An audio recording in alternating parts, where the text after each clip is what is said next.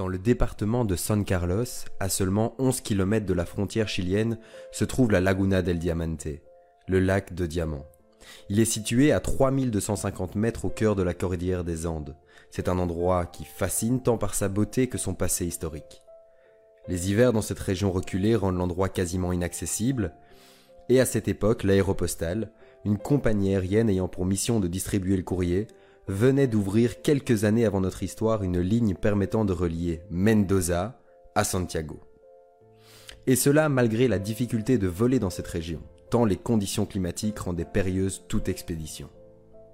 Malgré cela, notre protagoniste, Henri Guillaumet, à qui rien ne faisait peur, fut engagé pour le job.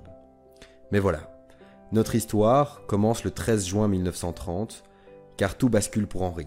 Alors qu'il se trouve à Santiago et s'apprête à décoller pour Mendoza, une terrible tempête de neige se lève sur le versant chilien de la cordillère.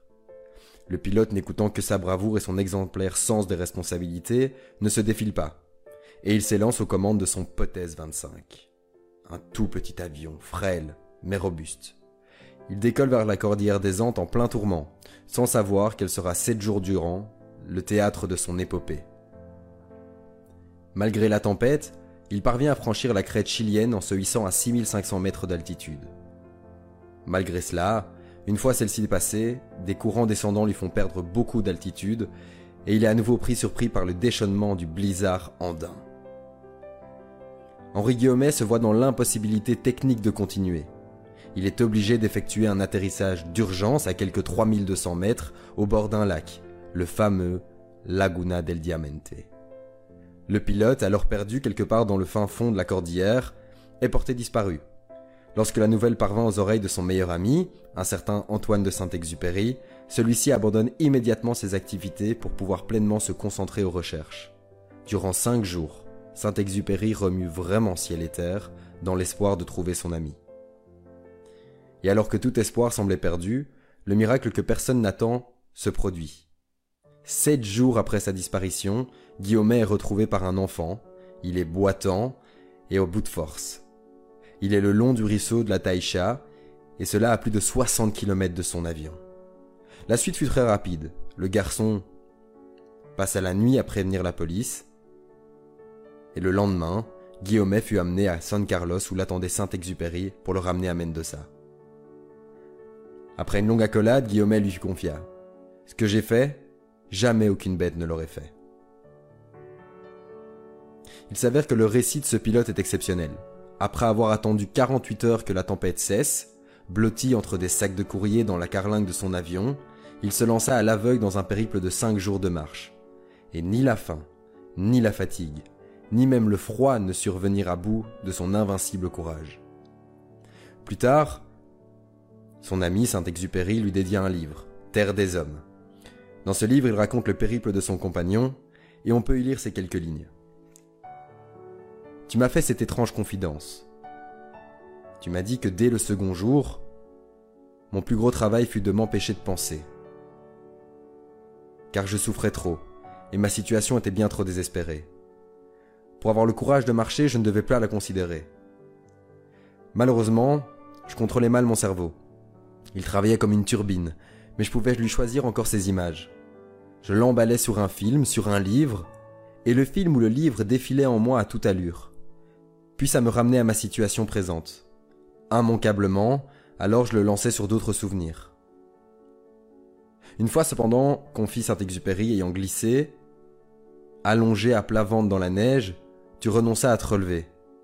Tu étais semblable au boxeur qui, vidé d'un coup de toute passion, attend les secondes tomber une à une dans un univers étranger, jusqu'à la dixième sans appel.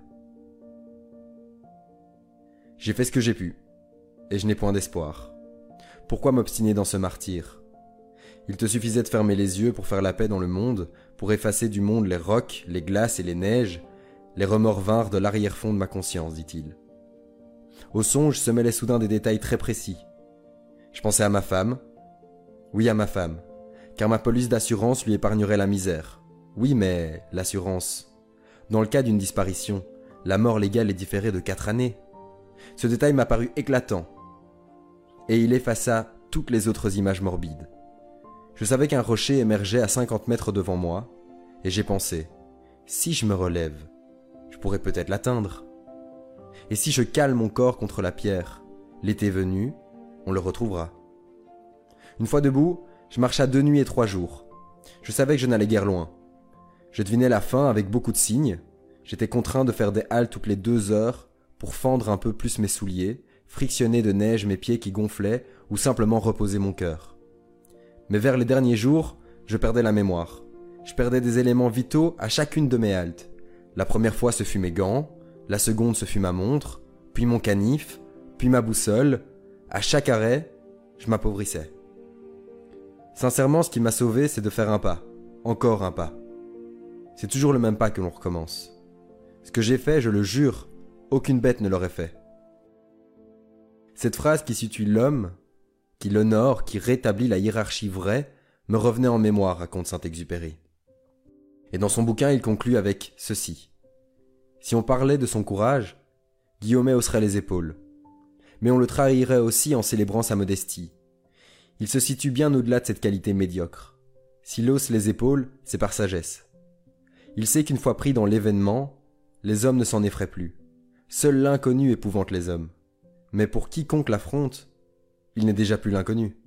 Surtout si on l'observe avec cette gravité lucide.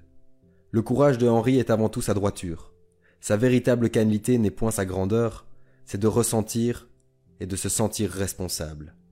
Responsable de lui, du courrier, et surtout des camarades qui espèrent, il tient dans ses mains leur peine et leur joie, responsable de ce qui se bâtit de neuf, là-bas, chez les vivants, à quoi il doit participer, responsable un peu du destin des hommes dans la mesure de son travail. Il fait partie des êtres larges qui acceptent de couvrir des larges horizons de leur feuillage. Être un homme, c'est précisément être responsable.